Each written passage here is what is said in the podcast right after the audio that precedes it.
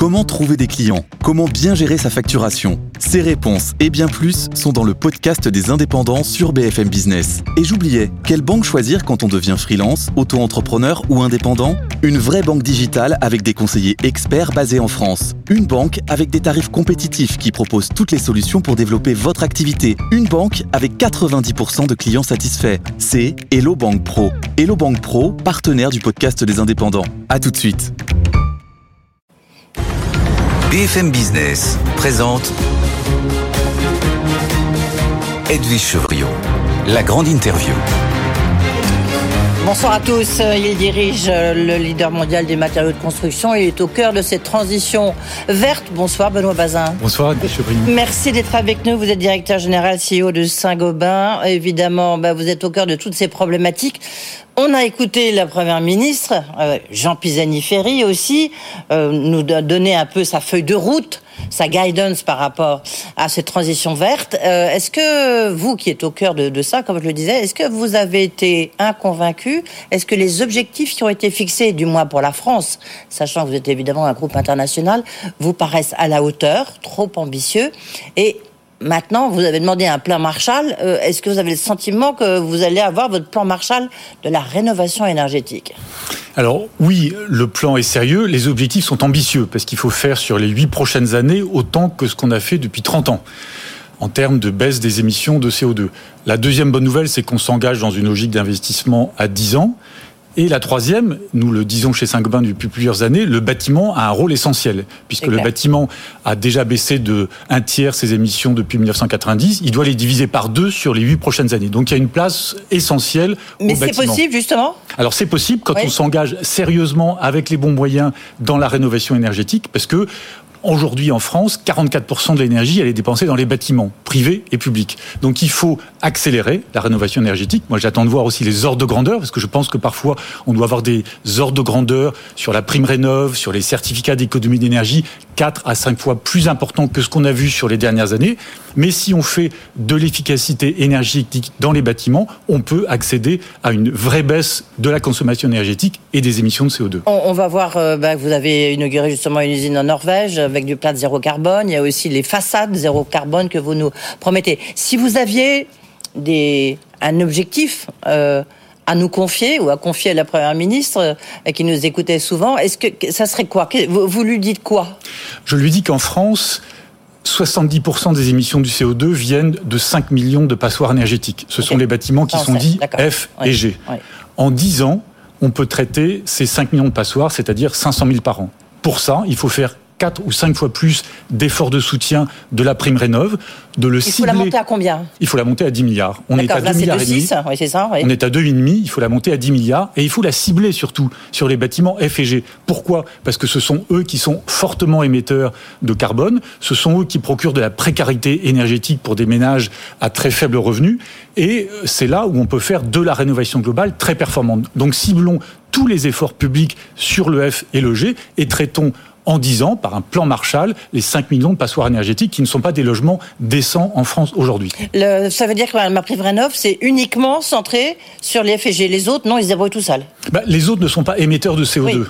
Donc pour l'instant, les autres, il n'y a pas de problème de diagnostic de performance énergétique. Ils ne vont pas sortir aussi du marché locatif en 2025 ou en 2028. On connaît le problème de l'accès au logement en France. Il n'y a pas assez de locatifs et il n'y a pas de construction neuve. Donc il faut impérativement traiter les F et G pour des raisons de justice sociale, précarité énergétique, de souveraineté énergétique de la France parce qu'on peut économiser beaucoup d'énergie dans les bâtiments et puis avoir un vrai impact dans une rénovation globale multigeste. Et puis par ailleurs, il faut naturellement que les bâtiments publics soient exemplaires parce qu'ils font à peu près 40%. On, on va revenir là-dessus, surtout je recevais Eric Lombard qui nous avait euh, présenté son plan et du rénov pour les écoles. Oui. Euh, il est venu l'annoncer ici. Je voudrais qu'on reste sur le privé parce que vous, vous travaillez, d'après les informations de Challenge, vous allez peut-être nous les confirmer ce soir, sur un guichet unique.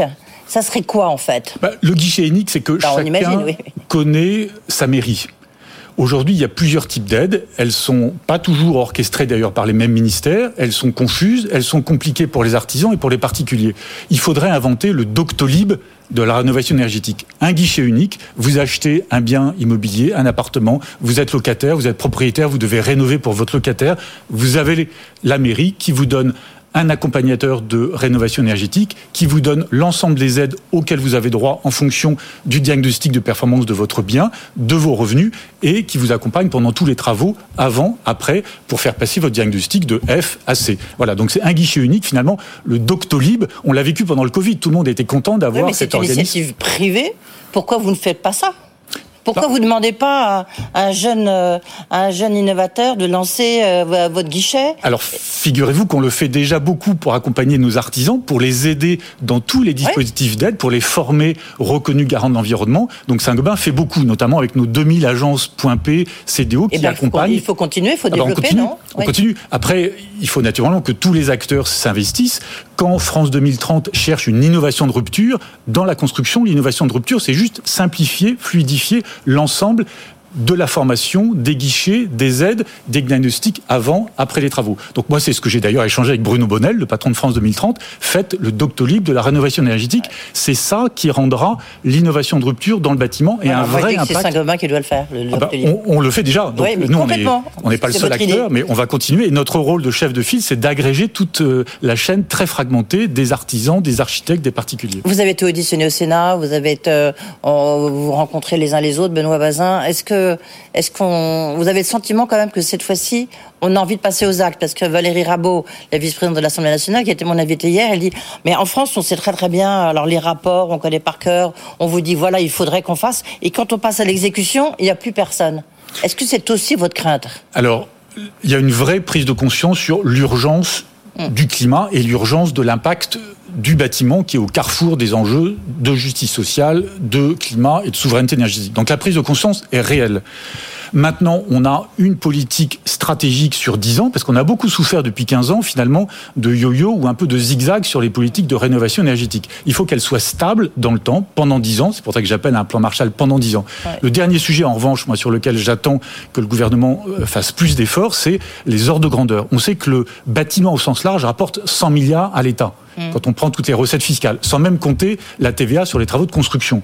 Si on juge, ce qui est le cas, puisque le gouvernement dit qu'il faut diviser par deux les émissions dans le bâtiment, prenons une partie de ces 100 milliards de recettes fiscales. Prenons les 50 milliards Non, je parle de 10 milliards pour la prime rénov. Donc si on passait de 2,5 à 10, ça veut dire on ajoute 7,5, c'est 7% des 100 milliards que rapporte l'État, que euh, le bâtiment rapporte à l'État en termes de recettes fiscales, sans parler des travaux de TVA sur la rénovation. Donc le bâtiment, c'est une filière qui peut s'engager sur 10 ans, qui peut créer 200 à 300 000 emplois, emplois locaux pour faire la rénovation, pour accompagner le bien-vivre de tous nos citoyens. Vous le savez, un bâtiment, ça ne se résume pas à quatre murs. C'est un lieu où on éduque, euh, c'est un lieu où on travaille, c'est un lieu où on est bien chez soi, donc ça a une utilité sociale pour la productivité, la croissance de notre pays. Donc moi, je plaide beaucoup au Sénat ou avec les différents interlocuteurs publics que je rencontre sur l'utilité sociale fondamentale. Mais en même temps, il faut financer cette transition écologique. 66 milliards, 200 à 300 milliards qui ont été chiffrés par euh, euh, Jean Pisani-Ferry. Donc on voit que aussi ça va coûter très cher. Alors il faut, et on y rentre, ça c'est bien, aller dans une logique d'investissement. Moi, je regarde un chiffre aussi qu'on ne mentionne pas souvent en France, c'est 1500 milliards de dépenses publiques on avait des idées, je crois, ou des projets de réforme de la dépense publique. On sait que c'est quand même une des difficultés en France, la ponction, 58% du PIB en dépenses publiques. Si on économisait 5% de ces 1500 milliards, vous avez tout de suite 50 ou 70 milliards, qui est exactement le chiffre que cite Jean Pisani-Ferry pour précisément investir dans l'évolution de la décarbonation de notre pays. Donc faisons des réformes de structure sur les dépenses publiques et on dégagera des moyens financiers à hauteur des 70 milliards évoqués dans le rapport de Pisani-Ferry. On va rappeler que vous êtes passé par euh, Bercy. Euh, est-ce que j'ai juste une petite question euh, lorsqu'on était à l'Élysée, du reste pour la présentation du plan d'industrie verte par le président Macron. Il a dit qu'il faudrait une pause, une pause dans la réglementation, ce qui fait absolument hurler, notamment les écologistes, une pause réglementaire. Est-ce que vous êtes d'accord avec lui, vous qui construisez euh, toutes les maisons? Est-ce que vous êtes d'accord avec lui que c'est devenu un casse-tête pas possible? Oui, parce qu'aujourd'hui, si on applique la RE 2020, la réglementation de 2020 dans le bâtiment, on est parfaitement dans la trajectoire de 2030 et plus tard même de la neutralité carbone. Donc il faut pas changer les normes tout le temps. Dans le bâtiment, vous savez, les cycles sont longs. Déposer un permis de construire, c'est 18 mois. Convaincre un architecte. Donc, il sort un bâtiment de terre 3 ou 4 ans plus tard, après une réglementation. Et précisément, comme dans les soutiens publics à la rénovation énergétique, ne changeons pas les réglementations tous les deux ans, sinon on perd les acteurs. Et les artisans ne peuvent pas s'engager, la filière de l'industrie de la construction ne peut pas s'engager. Ça suffit, vous dites aussi. Les réglementations. Bah, stop pour l'instant, stop, vous nous dites stop. Les réglementations d'aujourd'hui suffisent. Avec les réglementations d'aujourd'hui, une bonne rénovation par Saint-Gobain, vous divisez par 5 votre facture énergétique et par 12 les émissions de CO2. Donc si on fait ça partout en France, y compris sur les bâtiments publics, on sera parfaitement dans les clous, la trajectoire 2030. Une petite question comme ça, euh, euh, qui, n'a rien à voir avec le schmilblick, enfin qui a l'air quand même. Est-ce que vous regrettez pas quand même d'avoir vendu la paire, les fenêtres là, toutes les fenêtres? Parce que euh, bah, aujourd'hui on a besoin de fenêtres, c'est la rénovation énergétique, donc c'est un peu paradoxal. Alors nous sommes très présents dans toute la partie rénovation, avec le vitrage, avec nos artisans, parce que notre cœur de savoir-faire chez Saint-Gobain, c'est le milieu professionnel des artisans. Donc nous avons Point P, nous avons CDO, nous avons la plateforme du bâtiment, nous avons le site La Maison Saint-Gobain qui inspire les particuliers pour faire les bons gestes de rénovation. Donc c'est ça le cœur de métier de Saint-Gobain. Et, la paire des fenêtres, c'était pas dans le cœur de métier nous faisons de, la, de l'offre de vitrage pour faire des fenêtres, mais à plein d'acteurs de fenêtres différents. La paire, qui est toujours un client de Saint-Gobain, et tout un tas d'autres. Euh, pour le public, juste, juste un mot, enfin c'est très très très important. On parlait des, des écoles avec le plan Edurénov qui a été euh, présenté par euh, la Caisse des dépôts, la Banque des territoires. Mais, mais c'est, on voit c'est 20% du parc immobilier, en fait, grosso modo, qui est une, bah, une passoire énergétique, quoi. Au total, 5 millions, c'est à peu près ça, effectivement. Et on voit que par ailleurs, il y a une demande très forte de logement. Il y a 2,3 millions de personnes en hein, attente. dans le public, oui. Là, vous parlez des bâtiments publics Oui. Oui, alors les bâtiments publics, oui, ça représente, si on prend les établissements de santé et d'éducation, c'est 70% des bâtiments publics. D'accord. Et effectivement, c'est à peu près 10 milliards de dépenses de fonctionnement de chauffage pour l'État et les collectivités par an. 10 milliards. Donc vous voyez bien que si on faisait des efforts pour diviser par 5 la facture, vous passez à 2, vous économisez 8 milliards par an. Donc c'est ça qu'il faut faire à toute vitesse. Alors, moi, je constate que c'est très bien de s'engager sur un bâtiment euh, et un plan pour les écoles, pour la rénovation des écoles. Je ne crois pas qu'on soit encore dans les bons ordres de grandeur. Il y a 30 000 écoles en France, là on en cible 10 000. 10 000. 2 milliards sur 5 ans pour 10 000 écoles, ça fait 40 000 euros par an par école. Nous, on a présenté des plans où il faut 8 milliards par an. Donc pas 2 milliards sur 5 ans, 8 milliards par an pour en 10 ans traiter vraiment le sujet des écoles. Vous, quand, vous dites ça justement à tous les gens euh, euh, que vous, vous rencontrez dans Paris, euh, les, pouvoirs publics, ils vous disent quoi? Ils vous disent oh, bah, ça y est, Benoît Bazin, il plaide pour sa paroisse, il plaide pour Saint-Gobain ou, ou pas? Non, je, plaide pour l'utilité sociale du bâtiment. On a fait des, des livres blancs sur le fait qu'il y a une corrélation entre l'efficacité acoustique d'une salle de classe et l'absentéisme des professeurs. On sait que ce sont des métiers très exigeants procurer un bon cadre de vie pour l'enfant qui va bien apprendre, pour l'enseignant qui va pouvoir bien éduquer, c'est essentiel. Aujourd'hui, on a des difficultés de recrutement, des difficultés d'éducation, parce que le cadre de vie, le cadre de travail n'est pas bon. Donc il faut accélérer et il faut passer dans une d'investissement, et ça économisera beaucoup d'argent. Vous avez vu comme moi l'Université de Strasbourg qui ferme ses portes début décembre. Strasbourg, c'est la capitale de l'Europe en 2022. On ne peut pas accepter qu'en 2023 ou en 2024, ce sera l'Université d'Angers ou l'école de Caen. Donc il faut impérativement accélérer la rénovation des établissements d'éducation euh, on verra dans un instant euh, euh, bah, qu'est-ce que Saint-Gobain fait, parce qu'en fait, vous avez un département innovation, enfin, vous avez un centre de recherche incroyable. Et puis là, justement, je disais que vous avez été en, Norvège pour inaugurer votre usine de plâtre sans carbone. Vous faites des tas de choses, mais juste avant, puisque c'est très présent aussi en Allemagne, est-ce que c'est la même problématique en Allemagne? Ils vont plus vite que nous, moins vite que nous? Comment ça se passe? L'Allemagne, historiquement, a plutôt bien isolé les bâtiments, parce que la première énergie, c'est l'énergie qu'on ne dépense pas. Donc il faut bien isoler toute l'enveloppe du bâtiment. L'Allemagne a plutôt bien fait historiquement. Là, il y a un peu une cacophonie ces derniers temps. Il y a un besoin de 700 000 logements en Allemagne, avec l'immigration qui est arrivée il y a plusieurs années. Et il y a un peu de cacophonie, je vous le cache pas, en ce moment, pour des raisons politiques euh, en Allemagne sur le sujet du logement et de la construction de logements. Donc j'espère que ça va se résoudre parce qu'il y a des besoins, comme partout dans le monde. Aux États-Unis, il y a des besoins de logement. En France, il y a des besoins de construction neuve, de rénovation, et en Allemagne aussi. Est-ce que vous diriez qu'en France, on a une crise du logement, nous? Il y a une crise du logement. Très forte, enfin, très, euh, très forte. Très forte. Bah, quand vous voyez quelques chiffres, 4 millions de personnes qui sont mal logées, 2,3 millions qui sont en attente de logements sociaux, 5 millions de passoires énergétiques. Il y a une crise forte du logement. Une chute de 30 à 40 du logement neuf. Les maires ne construisent plus. Ils ont perdu le lien direct avec la taxe d'habitation. Et la rénovation, on vient d'en parler, il faut faire x4 ou x5 en termes de vitesse de rénovation. Donc il y a une crise profonde du logement. Euh, je crois que certains ont appelé, c'était même une priorité nationale. Moi, je m'y rejoins complètement parce que sans logement, vous n'avez pas de compétitivité du pays. Ça se traduit comment dans vos chiffres? Vous, de Saint-Gobain? Bah Pour l'instant, nous, on tient bien parce que la rénovation est résistante et résiliente, comme on dit. Donc la rénovation, elle demeure parce qu'on fait de l'efficacité énergétique, c'est une priorité partout dans le monde. Et donc les chiffres de Saint-Gobain ont été très bons au premier trimestre, 4,7% de croissance interne. Mais oui, il y a une crise de logement en France et c'est une priorité nationale. Sinon, on va perdre dans l'efficacité d'éducation, dans l'efficacité du pays, dans la croissance du pays. Et le plan France 2030 va souffrir de ça. Ouais.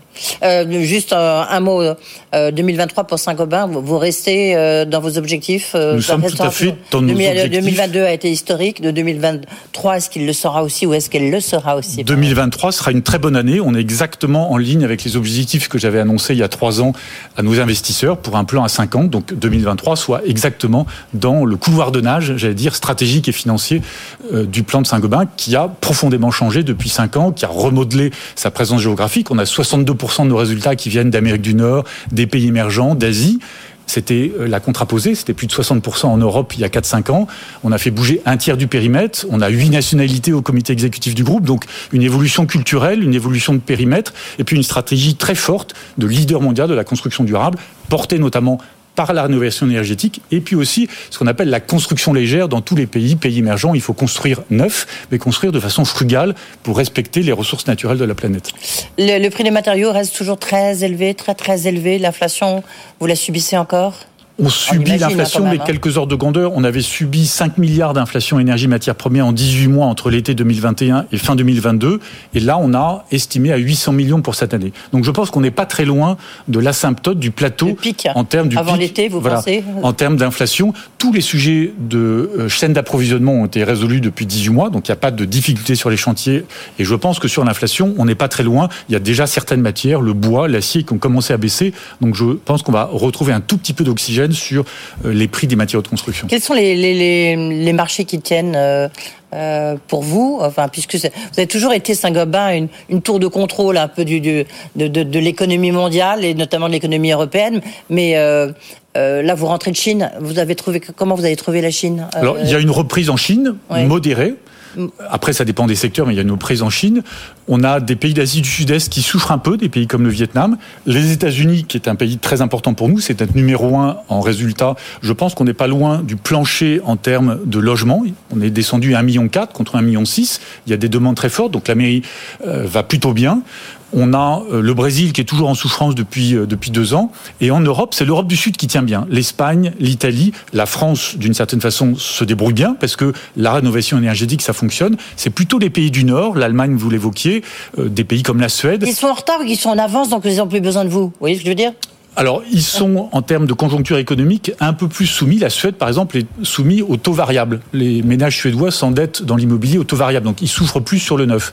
Mais en France, en Europe du Sud, ça résiste bien, donc l'Europe est résistante. Puis il y a des pays qui caracolent. L'Inde, c'est le numéro 3 en termes de résultats de pays pour Saint-Gobain, et là, ça continue de caracoler. On a plein de développement. Donc au total, ce sera une bonne année. On continue d'investir. On va faire à peu près 2 milliards d'investissements cette année. On embauche. On a embauché 6500 personnes en France l'an dernier. Ce sera aux alentours de 5000 cette année. Donc Saint-Gobain va bien et a vraiment une trajectoire et un cap sur les 30 prochaines années, décarboner le bâtiment, qui est une mission très forte, euh, alignée avec notre raison d'être et qui mobilise beaucoup tous les collaborateurs du groupe. Euh, coût de la facture énergétique Après, je finirai avec les coûts et après, on va passer à l'innovation. Alors, on donne pas ce chiffre, mais on est grosso modo un tout petit peu en hausse par rapport à l'an dernier. L'an dernier était en hausse de 50% par rapport à 2021. Mais c'est un chiffre confidentiel qu'on ne donne pas parce que c'est un chiffre sur lequel. C'est le moment, comme, comme dit toujours, c'est le moment pour le dire. Vous avez un micro devant vous. On, est entre 2 milliards et 2 milliards et demi de coûts de l'énergie chez Saint-Gobain. Voilà. Mais c'était un milliard il y a 2-3 euh, ans. Donc vous voyez, ça a considérablement changé puisqu'on a eu ces hausses énergie et matières premières. Parce qu'il y a beaucoup de matières premières qui sont dépendantes de l'énergie. Et donc, euh, il faut globalement penser que 70 à 80% de l'inflation qu'on a vue, elle était liée directement ou indirectement à l'énergie. Alors, cette usine que vous avez inaugurée en Norvège, vous êtes en Chine, vous allez en Norvège, euh, avec du plâtre sans carbone Euh, expliquez-nous. Alors, c'est le fruit de beaucoup de travail. Nous avons d'ailleurs les quatre axes de recherche et développement de Saint-Gobain. Vous l'évoquiez, on dépense un demi-milliard d'euros dans la recherche et développement. Les quatre. Oui, vous le dites pas suffisamment. C'est intéressant de regarder. Les quatre sont tournés sur la sustainability, réduire l'énergie dans nos procédés, aller vers des modes constructifs plus frugaux, bouger très vite sur l'économie circulaire, le réemploi des matériaux et inventer des nouveaux matériaux. Donc c'est le fruit de beaucoup de travail de recherche et développement. Et on a fait l'an dernier plusieurs premières mondiales. On avait fait une production zéro carbone de verre plat. Depuis, on a lancé une offre commerciale avec moins 40% de carbone CO2 dans le verre plat. Des gens comme ICAD, Bouygues Construction nous l'achètent d'ores et déjà. On avait fait 300 000 m2 de plaques de plate zéro carbone en Suède. Et effectivement, on a lancé la première usine au monde zéro carbone en termes de production pour la plaque de plate. Une deuxième va suivre au Canada. C'est un investissement de 90 millions de dollars canadiens qui sera aussi électrifié. En fait, c'est une bascule du gaz naturel à l'électricité, de l'électricité verte puisqu'on est branché sur le fjord à côté, comme au Canada, on est branché sur de l'hydroélectricité. Donc c'est des bouleversements en termes de procédés et puis ça nous permet de lancer une offre commerciale bas carbone euh, qui est très attractive pour beaucoup de nos grands euh, comptes et grands clients. Et cette offre bas carbone, ça veut dire parce que donc il y aura des façades aussi bas carbone? J'ai vu que vous avez fait un accord, hein, justement. Euh, qu'est-ce qui on pourra avoir une maison, une construction d'une maison zéro carbone dans combien de temps?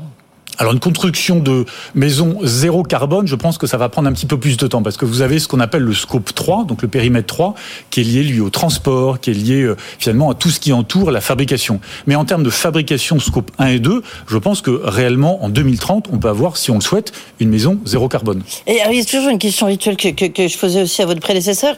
Euh, quand est-ce qu'on aura des tuiles euh, photovoltaïques? Vous voyez ce que je veux dire? On pourra faire un toit au lieu d'avoir des grosses plaques noires qui sont quand même très moches. Qu'on aura des tuiles photovoltaïques? Est-ce que ça peut exister? Alors ça peut exister. On a notamment une société en Suisse qui s'appelle Megasol, qui fait dans des bâtiments de grande hauteur avec des façades de verre, qui fait l'intersol avec du photovoltaïque. Finalement, vous avez une façade vitrée avec euh, du vert, du bleu, ce que vous voulez comme euh, esthétique de la façade, et vous ne voyez pas que sur l'intersol, ce sont des cellules photovoltaïques. Ouais.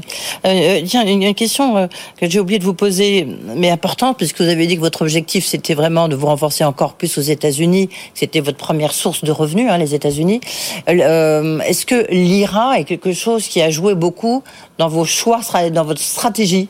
Non, parce que c'est simple, efficace, euh, pragmatique. Nos, nos, choix stratégiques d'aller plus sur l'Amérique du Nord, c'est parce que l'Amérique du Nord est un très grand marché sur lequel on est très rentable et il fallait capter plus de croissance. Donc on a fait deux OPA aux États-Unis qui ont très bien marché, etc. Donc nous, c'était un choix par rapport à la taille du marché, au potentiel de consolidation, et nous sommes maintenant numéro un des matériaux de construction aux États-Unis comme au Canada. L'IRA, ça va nous aider indirectement parce que ce sera bon pour l'économie américaine, donc bon pour la construction, bon pour les infrastructures, et ce sont des euh, segments de marché sur lesquels Saint-Gobain est, un leader aux États-Unis. Bon, dernière question qui fâche, hein, c'est toujours la même question. Pourquoi le cours de bourse de Saint-Gobain il, il, traîne là? Bon, vous savez.